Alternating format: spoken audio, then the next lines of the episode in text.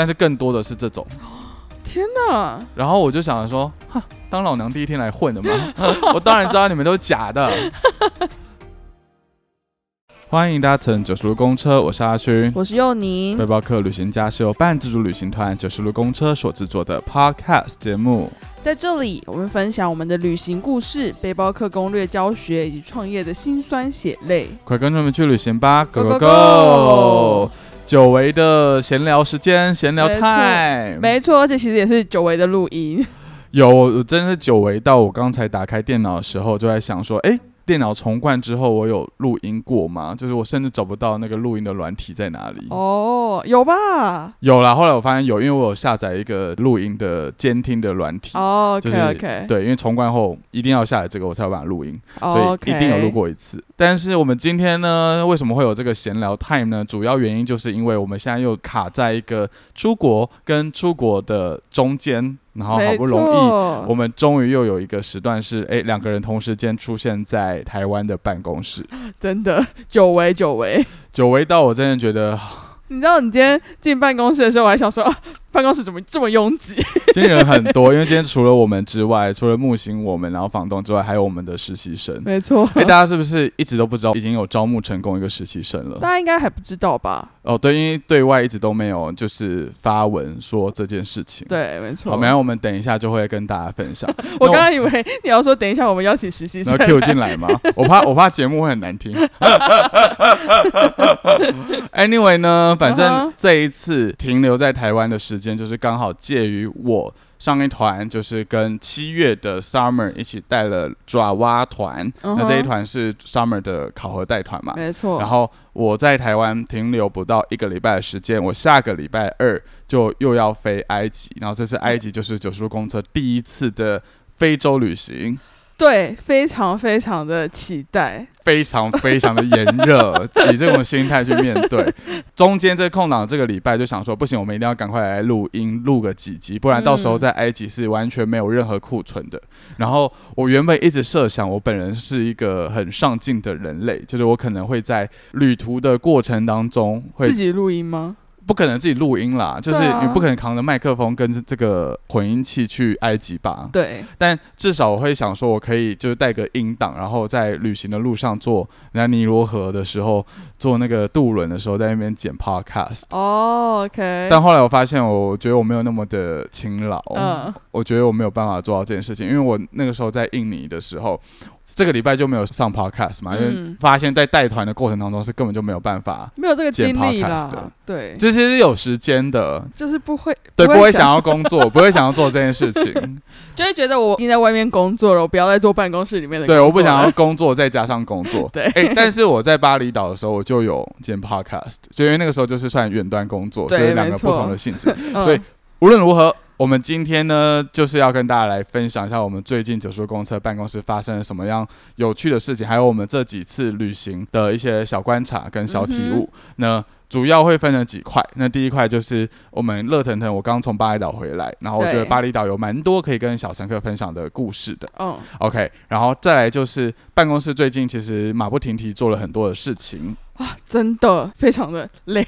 对，像什么？就是因为其实这阵子除了刚刚提到的实习生招募完成之外，第三届随行旅人其实也是在模拟带团结束之后，也到了一个最后阶段了。对，所以我们也会跟大家来分享一下我们现在招募呃随行旅人的流程。对的。然后最后也有提到，刚才我们现在终于就是又有新血进来，就是 有一个品牌实习生，然后会跟大家快速的分享一下他的工作内容或者什么，然后我们未来会有什么样的规划。好，那我们马上进入到我们今天的第一个主题，就是关于巴厘岛的旅行。没错，因为大家会觉得很兴奋吗？吗？我觉得应该不会有泰国那么兴奋吧。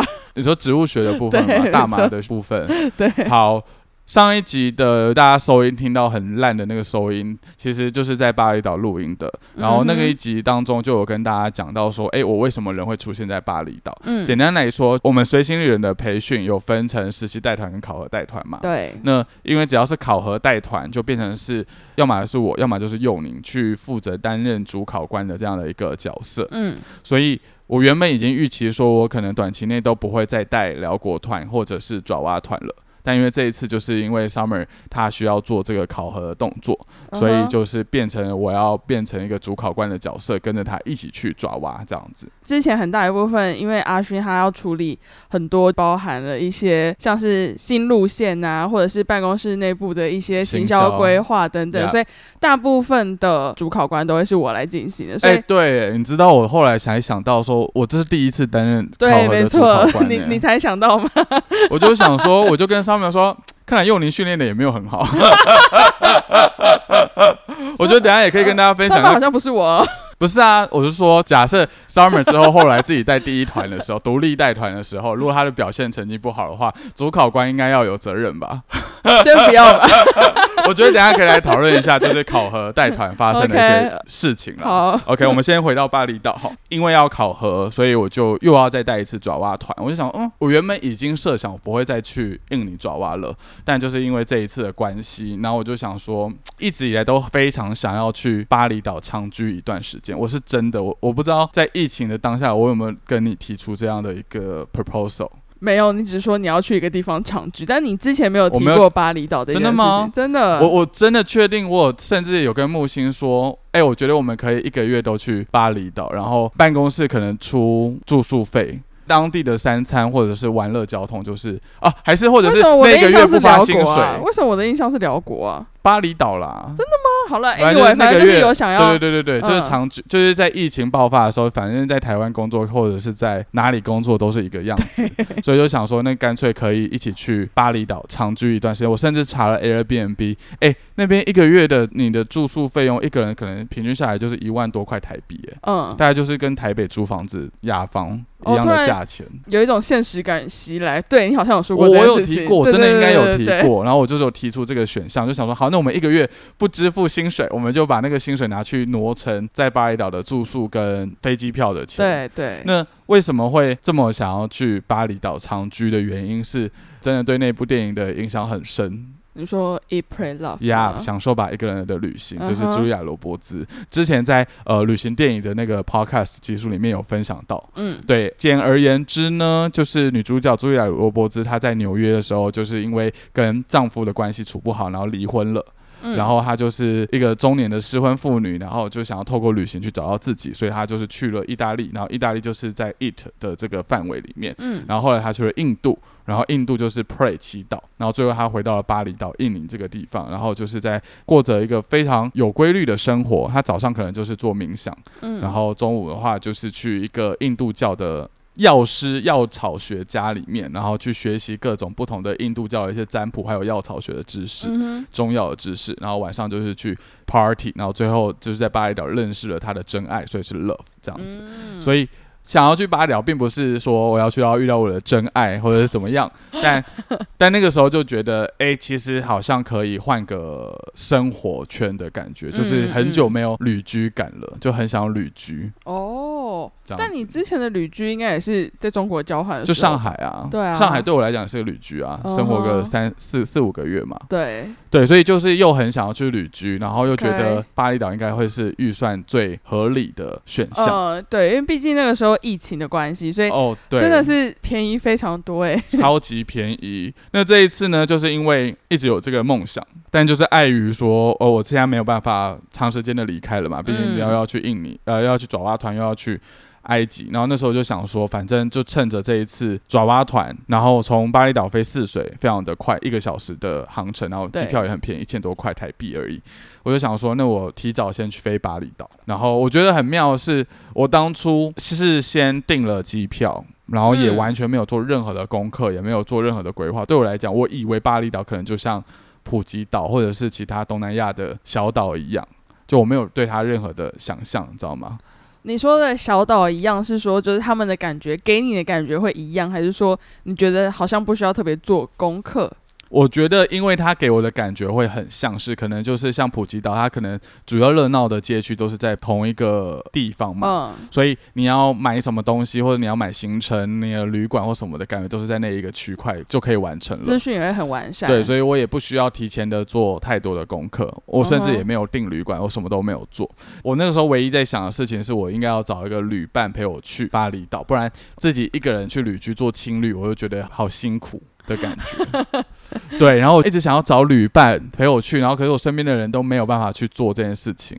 哦，我听你就是问过了许多的朋友，然后最后都不了了之。毕竟就是一个七月初嘛，就是大家可能就是忙着上班这样子。对，没错。然后后来超级巧，就后来陪我去度蜜月的这个旅伴，我们真的是超级巧合的耶。有一天呢，我参加了九十五公司股东的婚礼嘛，哦，就是当一个工作人员。那个旅伴是我的大学同学，然后我们大学非常的要好，现在也很要好，只是就是 没有那么频繁的见面这样子。但是我们两个都是那一场婚礼的工作人员。然后就是我们在吃饭的时候，他就突然问我说：“哎，你对巴厘岛熟吗？”我就说：“呃，我没有去过巴厘岛。”但是你可以问古嘉玉，古嘉玉就是股东，就你可以问古嘉玉，他之前有去过巴厘岛这样子。我就问他说：“你为什么要问这个问题？”他说：“哦，他七月初的时候要自己一个人去巴厘岛。”太巧了吧？对，我觉觉得你的太巧了，没有很发自内心，因为你听过这个故事。I'm sorry，我在帮你们提供一些反应。我就把我们两个的出发的日期全部摊开，就发现完完全全的大大重叠。应该说他的时间待的比较久，然后你是刚好有跟他重叠到的时间。他提早我一天抵达，然后延后我一个礼拜离开，所以他在巴厘岛待了两个礼拜多，然后我在巴厘岛待了整整七天六夜。不得不说，是真的蛮巧的，就是很巧啊，就是你们抵达的时间这种只差一天，就是好像心有灵犀，就完完全全的大重叠。然后。我就问他说：“那你为什么要去巴厘岛？因为其实，呃，要怎么讲？呃，除非你是茱莉亚·罗伯兹，不然 谁会一个人去巴厘岛啊？对啊，很很少人会一个人去巴厘岛。拜了位，我可以跟大家分享一下，因为之前本来我在。”今年的二月底带完团之后，本来也要跟一个朋友一起去巴厘岛，对，但是因为后面他就是因为工作的关系，所以他的这个巴厘岛行程被取消了。然后我就想说，那这样会变成我一个人去巴厘岛，那我到底要干嘛？好尴尬，不知道要干嘛。对，我就想说。那不如我就改票回台湾。哦，所以你后来是完全没有出到巴厘岛的机场外面的地方？呃，我没有出到机场外面，我就是在国内线跟转机跟国际线那边就是走来走去，就转机。对，巴厘岛机场很大，非常，哎，它国内线跟国际线走很远呢，超远的，蛮高级的。我觉得比泗水机场高级很多。顺带一提，没错，对，所以那个时候我就想说。真的是一个人去的话，好尴尬，真的不知道干嘛。就是住的话，你也自己一个人，就是又花很多钱，对。然后交通又花很多钱，行程你自己一个人去又很无聊，对。所以最后我就放弃了。哦，我一直以为你是有出去巴厘岛的，没有。那我们这一集就变我一个人又要唱单簧，就没有人可以跟我附和巴厘岛的故事。没关系，你可以就是分享给我，因为毕竟我今年过年的时候，终终于要成型了，那时候是要挑战一次。我不想听。好，没有，我可以提供一些巴厘岛的小配宝给你。好。正在收听 podcast 的小乘客。好，对我我就问我的朋友，我朋友叫杨庆林，我就问杨庆林说：“你到底为什么要一个人去巴厘岛？超怪哎！因为我真的是走投无路，我才会一个人去巴厘岛。”然后他就说：“因为他原本有一个朋友，杨庆林他是马来西亚人，马来西亚华人这样。嗯，然后他就说他原本有一个呃，一样是马来西亚的高中同学吧。嗯。”原本今年就是这个暑假就是要在巴厘岛结婚，嗯，但后来不知道为什么，可能因为预算的问题还是怎么样的关系，他们就回到马来西亚做结婚，然后时间也变了。可是就是因为这件事情，杨庆就觉得原本他这个七月就是要去到巴厘岛，怎么可以因为没有了这场婚礼而他就不去呢？所以他后来就毅然决然的决定要自己前往巴厘岛。哇！而且他这一趟旅程，他算是远端工作，就是他真的从头到礼拜一到礼拜五都在工作。几点到几点呢？哦，他的工时很长哎，他大概早上六点半七点就起来了，然后我就看到他开始在那边工作，然后一直到晚上可能十点十一点，他可能都还工作，但中间当然会休息，或者我们会出去吃饭什么的。哦，但就是他真的是一直在工作，大家可以再讨论他在做什么事情。什么意思？因为这一集真的好像没有什么内容，就一直想要加一些无微博的东西进来，然后大家会想说谁？杨庆宇是谁？为什么要听他的工作内容？OK。后来就变成我们两个人一起去巴厘岛这一趟旅程了。嗯，刚才有提到说，我觉得巴厘岛一直以为它可能就像普吉岛，或者是像呃苏梅岛，或者是刁曼岛这些我们比较熟悉东南亚的岛屿的感觉，但后来发现，no，巴厘岛真的是一个另外不同的世界耶。首先，第一个可以跟大家分享的是，它的地理位置真的很壮大。因为一般大家想到岛的话，可能就是像那种小小的，我没有这样说，但就是不会想到那么大。但其实巴厘岛真的是非常之巨大，它有五分之一个台湾大，哎，就你可以想象你要从。淡水，然后一路骑到新竹的那种远，就是它不会是岛了。哇哦，超呃，台湾也是岛，但就是很远。我觉得在去一个地方之前，真的要先去了解它的那个地理的位置。对对对，它的那个驱车的时间长度、规模大小。所以巴厘岛其实非常的壮大，所以它的区域是很散落的，就不是说闹区都集中在某一个地方。哦，我可以想象了，它就是变成是 有点像是蓝雨的感觉，它会有不同的地方，就是非常的繁华，然后其他地方可能就是然后路边。你说六个部落这样子吗？对对对对对，我觉得有点像类似这种感觉。可是蓝雨的问题是，六个部落之间的车程很近，可能就是二十分钟，但是在巴厘岛的车程要三个小时，就很远，就超爆干远，就会觉得说我从已经从台北骑到新竹了。然后就觉得很累，心非常累的那一种。所以你们在巴厘岛的交通都是骑车吗？都是 Grab，然后也有租机车。大家可以来跟大家分享。因为地理位置的关系，所以我们做了最错误的一件事情。我在巴厘岛待了七天六夜的时间，我们他妈都订同一间旅馆，因为我们都没有做功课。就我跟杨庆都没有做功课。所以变成是你们要一直从这个点出发，发散出去。对，然后我们在最南边，我们在一个地方叫金巴伦的地区。然后那个时候，因为我就不管这件事情了，我就跟杨倩说：“哦，你要订什么随便都可以，我只有一个唯一的要求。”我需要两张单人床，对，我不想跟你睡在同一张大床上。OK，除此之外就是随便，就是你要订哪一区有什么都可以。所以他那个时候就是说，好，那他也没有时间做功课，所以他就是大概看了一下之后，他就丢了三间旅馆，然后让我选。然后这三间都是在金巴兰这个地区。哦，然后跟大家讲一下，金巴兰呢，它就是在海边，所以我们的位置呢，其实你说不好嘛，其实非常的好，因为它走路三分钟，从我们的旅馆走路三分钟就可以到。金巴兰的海滩，然后那个海滩有号称全世界十大的日落，就是照理讲应该是要非常非常漂亮跟浪漫的地方。嗯，但是真的是好景不长哎，我们前四天真的他妈都在下雨。有我看到你的动态，非常的壮观。对，就是那种滂沱大雨的那种大雨，我就想说，现在明明就不是印尼的雨季啊，怎么一直在下雨呢？我们就真的一直在下雨。我还记得第二天，就是阿勋他在巴厘岛的第二天，他就在咖啡厅跟我开会，然后他就突然很急切的讲了一句话，说：“啊，水要淹到我这里来了。”所以就知道那个咖啡厅那个那个雨有多大，会大到从那个天而降。我们那边就在室内，很可怕。对，所以就变成是我们坐在那边就很没有用了，你知道吗？因为你住在海边，海边就是狂风暴雨，然后你也不会想要真的走到海滩，就是泡泡海水什么都完全不会想。那也没办法吧？我们就错啦，我们就就是因为毕竟你们是为了那个海滩。对对对，但就是孤注一掷的结果，就变成是我们六个晚上都住那边，然后我们去到其他地方，也就是超爆干远的，因为没有办法去到其他地方，然后就很尴尬，现在就变卡在那个地方。因为那个时候是平日，所以就是杨庆也要工作，然后我也要工作，所以我们后来就变成是我们每一天的行程就是去找一家咖啡厅，嗯，然后就是去那边工作，工作完毕之后就回到旅馆，就讲 Let's go 哦，晚上可能会去一些夜生活，嗯哼，大概就是这样子，好无聊，好无聊，真的好无聊。但是你这件事情我要把它笔记下来，到时候我在那巴厘岛的时候，我要做一个 轮回式的。第一区是金巴兰的海滩区嘛，然后往北走一点点，往北走会先经过机场。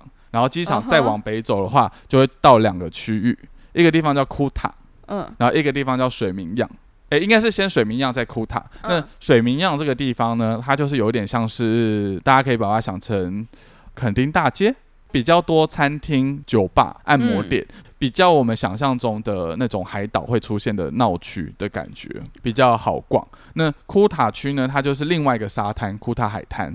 长它在西面这个海滩呢，旁边就有非常多的，除了一样会有的一些餐厅啊、饭店啊、住宿啊的地方之外，它有很多的酒吧跟夜店，也都是在库塔海滩这一区。然后库塔跟水明漾比较近，然后车程大概是二十到三十分钟。你看我说近都还要半小时，多远？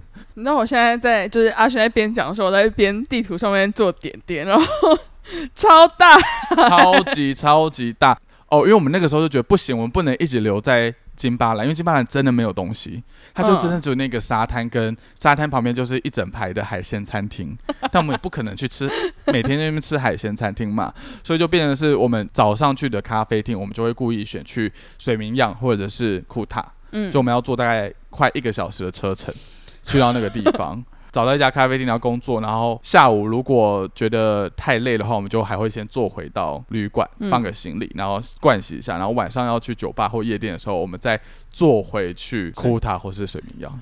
好累，好累！你们光是交通的时间，一天基本上都要花个三四个小时。对，然后我们就一直在车上聊天，好累，好多话要聊，多累。但还有跟杨静是就是情同姐妹，有很多话可以聊。OK，我觉得大家一定要慎选你的住宿的点。OK，如果你一直都像我们一样白痴的住在最南边的话，你就会很痛苦。后来呢，我们就真的太受不了了。然后，因为我们其实很多随行的人都有去过巴厘岛的经验，像是 Vicky，他之前带完我们的爪哇团之后，他就自己把机票多延了一个月，他就多在巴厘岛留了一个月，整整一个月，所以他感觉就是一个巴厘岛的巴厘岛通。对，所以我那时候就请教 Vicky 说：“哎，那如果巴厘岛我现在剩下这些天数，你有建议说一定要去哪里，或者是一定要住在哪个地方？对，感受什么吗？”然后他就说。两个地方，一个地方是蓝梦岛，应该是蓝梦岛吧，我都忘记它的中文名字了。然后另外一个就是乌布。那蓝梦岛因为它是外岛，就变成是你还要再跳岛到另外一个地方。那边的话就是景色非常的漂亮，然后很适合去潜水、diving 这样子。那乌布的话，它就是在中间中心点，然后不靠海，它就是在一个呃很多的梯田的那个地方，然后是他们传统的一个文化中心、艺术的中心。然后他就是推荐我一定要，如果可以的话，可以去这两个地方。哦，我们就看乌布，真的是也是非常的远，车程可能要两个小时以上。然后他就推荐很多乌布的，因为乌布那超级无敌多菲拉，嗯，非常多菲拉，然后都非常的漂亮。你想象中的巴厘岛应该要有的样子。OK，OK，什么叫做想象中要有样子呢？就是我们在台湾不是常常会有一些所谓的巴厘岛风格的餐厅，对，呃，或者是巴厘岛风格的咖啡厅，甚至是巴厘岛风格的汽车旅馆。嗯，所谓的那个巴厘岛风格。就是在乌布会有的展现，所以其实巴厘岛风格就是乌布风格。我觉得如果你要这么的呃 直接的解释的话，我觉得三号对，因为你去金巴兰的那个海滩，它就是它就是海滩饭店啊，就是它没有风格可言呐，对不对？然后你去夜店就是夜店呐，就是 总不能那个夜店还会搞得像印度教一样的东西哦。对，但是你你想象中的那些建筑啊，或者是 Eat Pray Love，享受把一个人旅行，那个女主角在那边骑着单车穿梭在梯田中间，那都是在五步这个地方。对，然后后来我就跟杨庆林讨论说，好，不管了，我们已经三十岁了，我们不应该去计较那个住宿费，因为你你你在那个金巴兰的住宿费你也拿不回来嘛，就是开了六个晚上的房间，嗯哼，就说好，没关系，我们就让它放在那个地方，我们就多订一晚在乌布，嗯，所以我们后来就临时的在乌布住了一个晚上，然后我们那一天就租机车，就是从金巴兰骑到乌布，然后在乌布还车吗？没有啊，就是你还是要骑回来啊。租二十四小时的车，然后你骑到乌布之后，你就可以在乌布玩嘛，然后住在乌布那个地方，然后隔天就是再骑回来还车。所以你们那个房间其实三号就变成你们放行李的。哦，对对对对对对对对对，我们就会让他放行李，然后也没有要退房的意思。OK OK。对，然后我真的觉得要留很多时间在乌布，非常的适合，非常的棒。就算下雨天，我觉得乌布也都好玩很多。好的，也不是说好玩啦，就是我觉得那个。氛围跟感觉真的很不一样。OK，乌布把它打星星，因为乌布就是也算是一个观光的闹区，所以其实也有非常多的店家，就是小吃店啊、餐厅啊，然后按摩店啊什么的，那边也都有。所以就是真的非常的方便，然后住宿的风格都非常的特别，非常的巴厘岛的那种情调，然后也很便宜，所以我觉得乌布会是一个很好很好的旅游的选择。我突然想到一件事情，为什么你没有问 Summer 就是巴厘岛的住？哦，我也有问啊，我也有问，可是因为他那个时候给我的选项都是比较要多人一起包栋的。哦，对啊，他上次好像是跟一坨朋友一起去，对对对对对，所以就后来就觉得，你知道为什么这样问吗？因为 Vicky 本身本来就是穷游，然后他在巴厘岛待的这一个月，他还带着他妈妈去住。各种穷游的住宿，所以我想说，你怎么会问 Vicky？可是他给我的乌布的选项是非常高级的耶，哦，也没有到很高级，一个晚上一个人也要个快两千块台币的那种高级，在那边已经算一个蛮高的消费了。哦，对啊，哦，好吧。但后来我没有订他那一间，因为那个已经客满了。嗯嗯嗯，OK。对的，然后反正这就是巴厘岛的概况啦。然后我们就是，我们其实没有跑什么景点，因为大部分的时间都在工作，那只有周末两天，我们就是六日那两天去乌布的，所以就基本上就只有在乌布的景点在游走这样子。但我觉得还是有蛮多巴厘岛的一些小观察可以跟小乘客做分享。嗯，第一个呢，我觉得巴厘岛它毕竟是一个观光的。真的是很历久弥新的一个观光的大点，对。然后很多欧美游客，非常多欧美的游客。现在我觉得华人、中国人都还是偏少，嗯，就是还是都是以欧美游客为大众这样子。哦。所以它的物价其实跟印尼其他地方来讲，相对来讲还是比较高，高蛮多的。吃的部分的话。我觉得比较特别的是，像我们去爪哇的时候，你有发现说，其实基本上餐厅都没有在收所谓的服务费吗？嗯，对，都没有收，也不会有税，他们就是菜单多少钱，你实收就是多少钱嘛。大部分，对对对，巴厘岛通常税跟服务费都是另加，然后都是要快二十趴，就是税十趴，然后服务费十趴，然后二十趴。很高，非常高哎，对，非常非常，所以包含咖啡厅什么的这类消费都是二十趴，有的时候会十趴，有的时候是二十趴，就看它的税是另加还是已经含在内了。OK，反正非常的贵，也没到非常的贵啊。你要跟台湾的物价比，当然还是会觉得很便宜。嗯，但是因为我们毕竟之前都是待在爪哇岛，所以你就会觉得哦，怎么会有这么大的差距？哇，再多加一个星星，要准备比较多的钱。去巴厘岛，巴厘岛的换会所很多，超级无敌多，应该三步、三步、五步就有，对，就有一家。我觉得很特别的是，他们真的是很一直在吃猪肉，猪肉变成在巴厘岛是一个很特色的饮食文化。对，因为巴厘岛大家知道，他们都是信奉印度教徒为主，所以他们比较少伊斯兰教徒，所以他们比较没有所谓的清真的这种饮食习惯，主要都还是吃猪肉，所以。到巴厘岛一定要吃的是像他们的猪肋排，然后他们还有一个猪肉的一个类似套餐，嗯，就是那个套餐是当地的 local 也会吃的东西哦，就是有很多比如说猪皮、猪内脏，然后猪的什么什么无味不味的，然后拌成饭，然后就是一个 set 这样子，反正是我的天堂。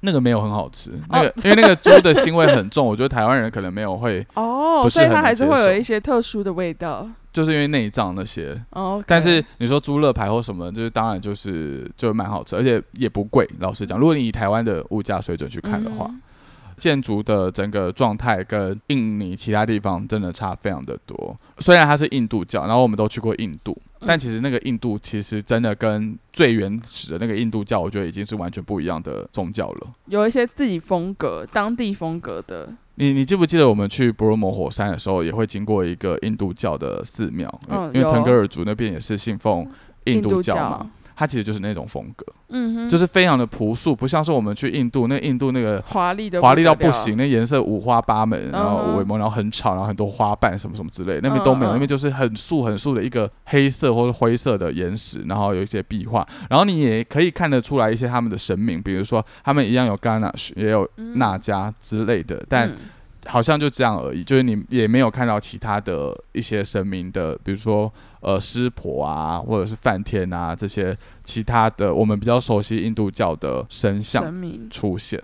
我觉得那个他们的文化传统已经跟印度已经不太一样，他们好像有自成一个自己的一个印度的宗教体系。一个新系统旁支的感觉，对对对对，就很像是佛教也在藏区那边变成一个藏传佛教，那它跟原本的那个大圣小圣佛教也有很不一样的风格了嘛。分享一个小知识，就是我去。聊国谈的时候，你还记得我们有一个来宾冠少吗？哦，对对对对，因为冠少本身他就是社会科的老师嘛。然后那时候我们在讲大乘佛教跟小乘佛教时，他就说哦，其实现在在教科书上面比较不会出现大乘跟小乘这两个字，就是他说因为会有小小乘的话，就会怕被贬低的那种感觉。哦，所以他们现在都主要分成什么北传佛教跟南传佛教。好累哦，为什么？大家大家对于字很较真哎，知识点 OK。好的好的，对，所以我就觉得在巴厘岛所看到的这些宗教的文化，其实是跟我们熟悉的这种印度教是差异很大的。嗯，哦，我觉得可以跟大家分享我在巴厘岛被骗的故事，但也没有到被骗。让我想到你跟伴侣在泰国被骗的事情。你每次出国都会被骗哎，但是我觉得这个被骗又还好，所以我没有特别的说出来。嗯，但我觉得现在时间有点太多了，我们可以来分享这个小故事。我跟杨庆林在旅行整整个巴厘岛的时候，我们就决定说，我们最后一天的最后一个晚上，一定要回到金巴兰的海滩去吃饭，就不然我们坐在这个地方就浪费了，你知道吗？嗯，看日落吃晚餐这样。对对对，有一就是客家精神，不讲话浪费，毕竟住在海滩七天很浪费，你知道吗？然后那个金巴兰海滩它是这样子，它前面就是一个海滩嘛，嗯，那它后面。就是有一整排的餐厅，然后那个餐厅他们都会把他们的桌椅搬到沙滩上面来。嗯，你就是可以坐在那个位置上面，然后看着日落，然后去吃着海鲜，还可以踩着沙滩。哦，对，踩着沙滩，就是你坐在那个塑胶椅上面的瞬间，它会瞬间 陷下去。杨静坐的时候，他是瞬间陷下去，我就说：“哎，你变得太胖了吧？”然后换我坐的时候，就发现真的会陷下去，跟体重没有关系。OK。但是大家不要以为说那个那一整排的海鲜餐厅就是非常高级的那种很很浪漫的烛光晚餐，就是它其实还是有点东南亚的粗制滥造感，就是那个椅子是很瘦嘎哎，它就是硬要在那个塑胶椅上面铺一层感觉很浪漫的垫子，然后放一个很假的那种花瓣啊或者怎么样，让塑造成很廉价的浪漫感。好好笑。OK，好，然后后来呢，杨庆林他就找了一家餐厅。已经先看过 Google Map 的评论，就讲说，哎，这应该是这一整排，呃，CP 值最高、最划算的一家餐厅这样子。然后，因为他本人呢，就是对于海鲜是非常的追求的人，就是他对海鲜非常的了若指掌。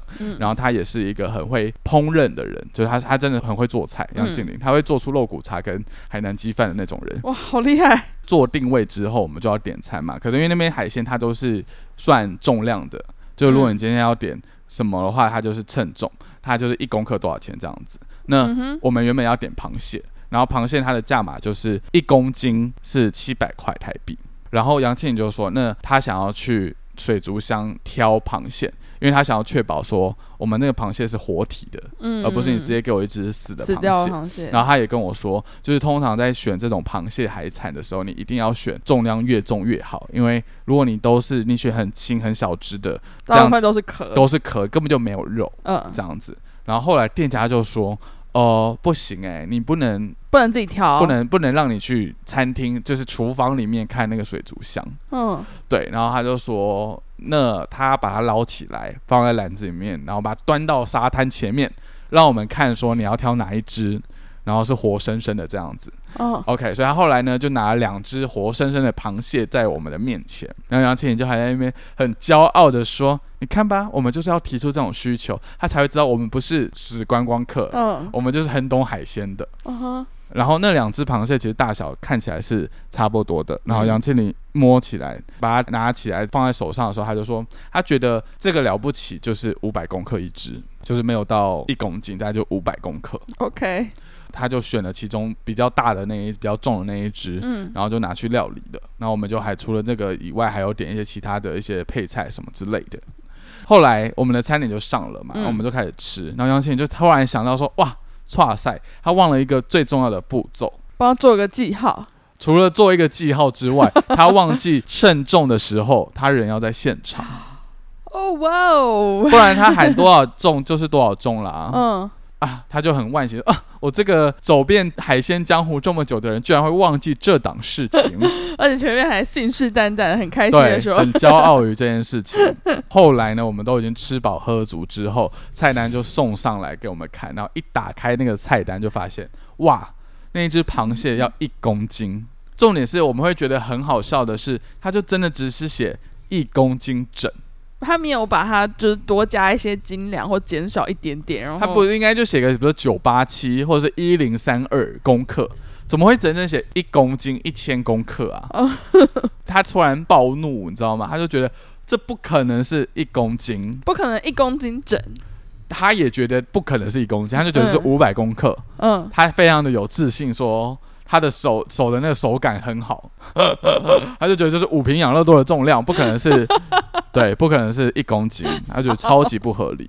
嗯，然后他就跟店员理论，嗯，因为杨庆林会讲印尼文，对啊，我就想说他就会讲印尼文，为什么沟通还那么的没有没有沟通很顺畅啊，哦超级顺畅的啊。好，他就用印尼文跟他说，这个就是不可能一公斤，你们嗯一定偷斤减两。嗯，对，然后我就要求说要重称，称我什么这样子，我是想到那怎么重称啊？他这个螃蟹都被我们吃掉了。把把旁边那一只再拿出来称一下。对，哎、对，他其实就是可以拿旁边那一只去称，反正就差不了多少。嗯，重点是店员也没有 argue 什么哦，就他也没有想要辩驳或什么的，嗯，他就听完之后，他就又走回去餐厅里面了，然后重新的拿一张新的 bill 出来，然后那个上面新的 bill 的金额就从原本的一千公克嗯，变成了七百公克。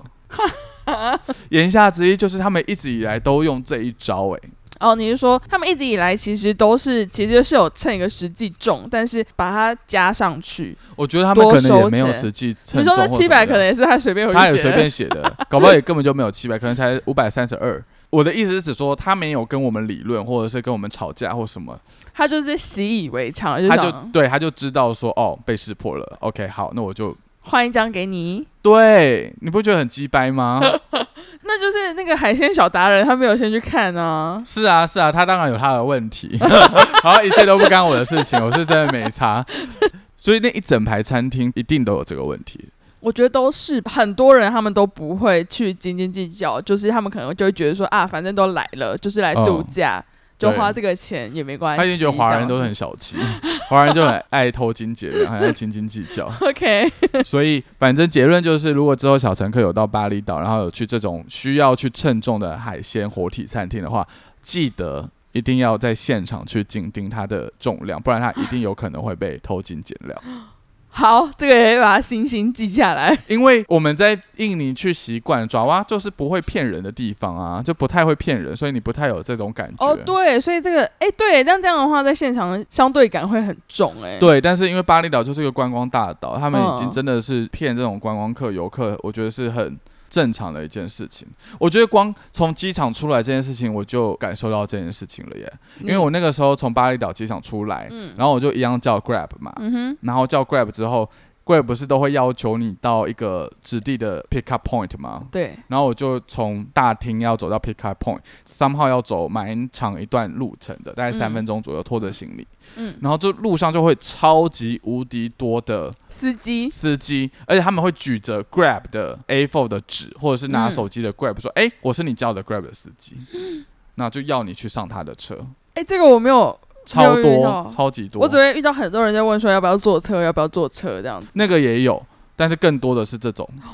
天哪，然后我就想着说，哼，当老娘第一天来混的嘛，我当然知道你们都是假的。对，然后就觉得哇，观光大岛泗水或是雅加达出来不会遇到这种问题。真的，大家都好像就是有那种他们自己在运作的规矩在。对啊，对啊，所以我觉得，如果你今天是自助或者背包旅行去巴厘岛的话，可能就有蛮多东西需要特别的注意的，尤其嗯，是要小心嗯谨慎。好啦，我觉得巴厘岛大概分享到这边为止。OK，那如果大家对于我的巴厘岛的旅行还有什么样的呃兴趣或者是一些疑问的话，也欢迎留言告诉我们，我们可能在之后的节目会再跟大家分享 maybe 就是我从巴厘岛回来之后，可以可以我可以就是做一个延伸发展。巴厘岛第二弹。对，好，那我们现在进入到我们今天要分享第二个环节，就是关于其实刚刚有提到的模拟带团还有随行旅人培训的嗯考核带团的部分。我们的随行旅人他在整个培训的过程当中，简单跟你们说，就是在面试结束之后呢，我们会有一个模拟带团。那模拟带团其实就是让过往的小乘客，或者是我们现在在线上的随行旅人来做一个面试官的感觉，然后来筛选说他们觉得适合成为新一届随行旅人的人。模拟带团结束之后啊，就是进入到最后培训，他就是成为我们的实习旅人嘛。那实习旅人他就是正式上团之前，他需要再过两个团上的任务，包含了实习带团跟考核带团。大家已经想说，就是为什么要分成两个什么实习跟考核？其实很简单，就是实习的话，这些实习旅人们他们会跟在正式水旅身边，然后来观摩考察，看现在线上的随行旅人他们在带团的状态之下，要怎么跟小乘客相处，或者是怎么处理在现场的状况等等的。考核带团的话，像刚刚阿勋提到的，主要是我跟他会在团上面进行考核。那考核这件事情呢，就会是让这些实习旅人们实际自己带团。那我们的身份会是什么？救火队。OK，灭火队。对，因为毕竟这些实习人员虽然我们期待的是他在考核的时候是能够自己独当一面的，但是很多时候，因为在国外的一些突发状况，他们可能没有办法及时的处理。嗯哼。所以我们会需要有一个这种救火队的角色，就是在现场我们可以做一些及时的救援，这样子。我觉得九十五公车随行人难的地方，就是在于说，因为我觉得我们自己带团带习惯了，嗯，很多东西你不会觉得它是一个问题，对，它不会是一个问题，或者是它需要练习的东西，对我们来讲就是一个信手拈来的东西，嗯，所以这一次担任考核带团的 Summer 的这个主考官的时候，我才发现到说，原来我们这些习以为常东西，可能对于新任的这些随行人而言，它是一个挑战，或者是一个需要练习的东西，对，那。主要分两大块，第一个大块当然就是对于这个目的地行程内容体验的一些熟悉程度。嗯哼，那这些东西就变成是你行前一定要做足功课，无论是我们交接给你的一些资料，或者是你自己跟一些前辈请教的一些资讯。第二块我觉得是更难的地方，是你有没有办法在团上面跟小乘客的互动是很良好的。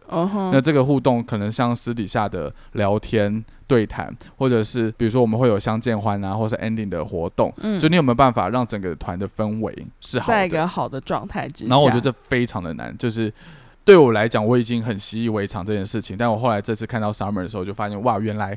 这些东西都是需要这么大量的练习才有办法达到的，所以你说救火这件事情，我自己在这一次 summer 的时候，我就是比较会偏向这个后面的救火，比如说是说就是在氛围的营造，或者是跟小乘客相处，小乘客相处，我觉得他做的很好，就是在私底下跟小乘客聊天或什么的，他比我有亲和力很多，所以这这不用到，对对，带过我团就知道了，我根本就不想跟小乘客聊天，然后小乘客还。一直说想要跟阿勋的团，谢谢大家哦。对我就是一个很冷漠的人，大家 就是跟我团一点都不好玩，不要来找我玩。对，但是我的意思是指说，我觉得在很多比较一对多的这种大场合里面，不达事情，对不达事项，或者是像你要主持一个相见欢的活动，或者 ending 的那种晚会的时候，我觉得这个气氛的掌握是很重要的。嗯，然后我觉得。可能需要花更多的时间去练习，嗯，因为比如说像这一次 ending 的活动的时候，在前一天晚上，我有跟 Summer 先跑过一次，说，哎，我建议你可以怎么样怎么样来带。实际的时候，他可能就没有办法掌握的这么好，因为他可能也是第一次带这样子的活动。然后之前熊哥就他的实习带团的这个水旅，熊哥他有自己的带法，所以他可能没有办法 get 到说到底要怎么带，或者是怎么样才是适合他自己的方式。嗯，所以后来我就还是有默默的把麦克风抢过来。OK，就不是真的实体有个麦克风，是指话语权把它抢过来。嗯哼，然后这样子就是去带整个气氛。但我觉得这件事情真的是无可厚非。对于他们要怎么一对多的这件事情，我真的觉得他是需要训练，或是他是需要经验的。那个时候你在跟我说 summer 的事情的时候，我就其实有在回想，就是我在考核这些随旅，或者是第一次自己带团的时候，我都其实没有到表现的很好。真正的是一团一团带下来，这个积累的程度之后，才可以到像你刚刚说信手拈来的部分。嗯，我觉得他就是经验，他真的是很吃经验的一个工作。因为九十路公车的随行人，他真的必须要非常会跟小乘客做沟通这件事情，不然的话，很多行程对于小乘客而言，他就是一脸问号。比如说，为什么到底为什么我们要安排苦旧村这个行程？真的，如果你只是用一句话说哦，呃，我们来体验体验农村当地生活这样子的话，就是太笼统了。对。我觉得是需要随行旅人在行前、前、中、后都不断的跟小乘客去讲述我们的理念跟我们想要做的事情，这样参加这个行程才有更多的附加价值。嗯哼，对，所以我觉得他们需要更多的这样的练习。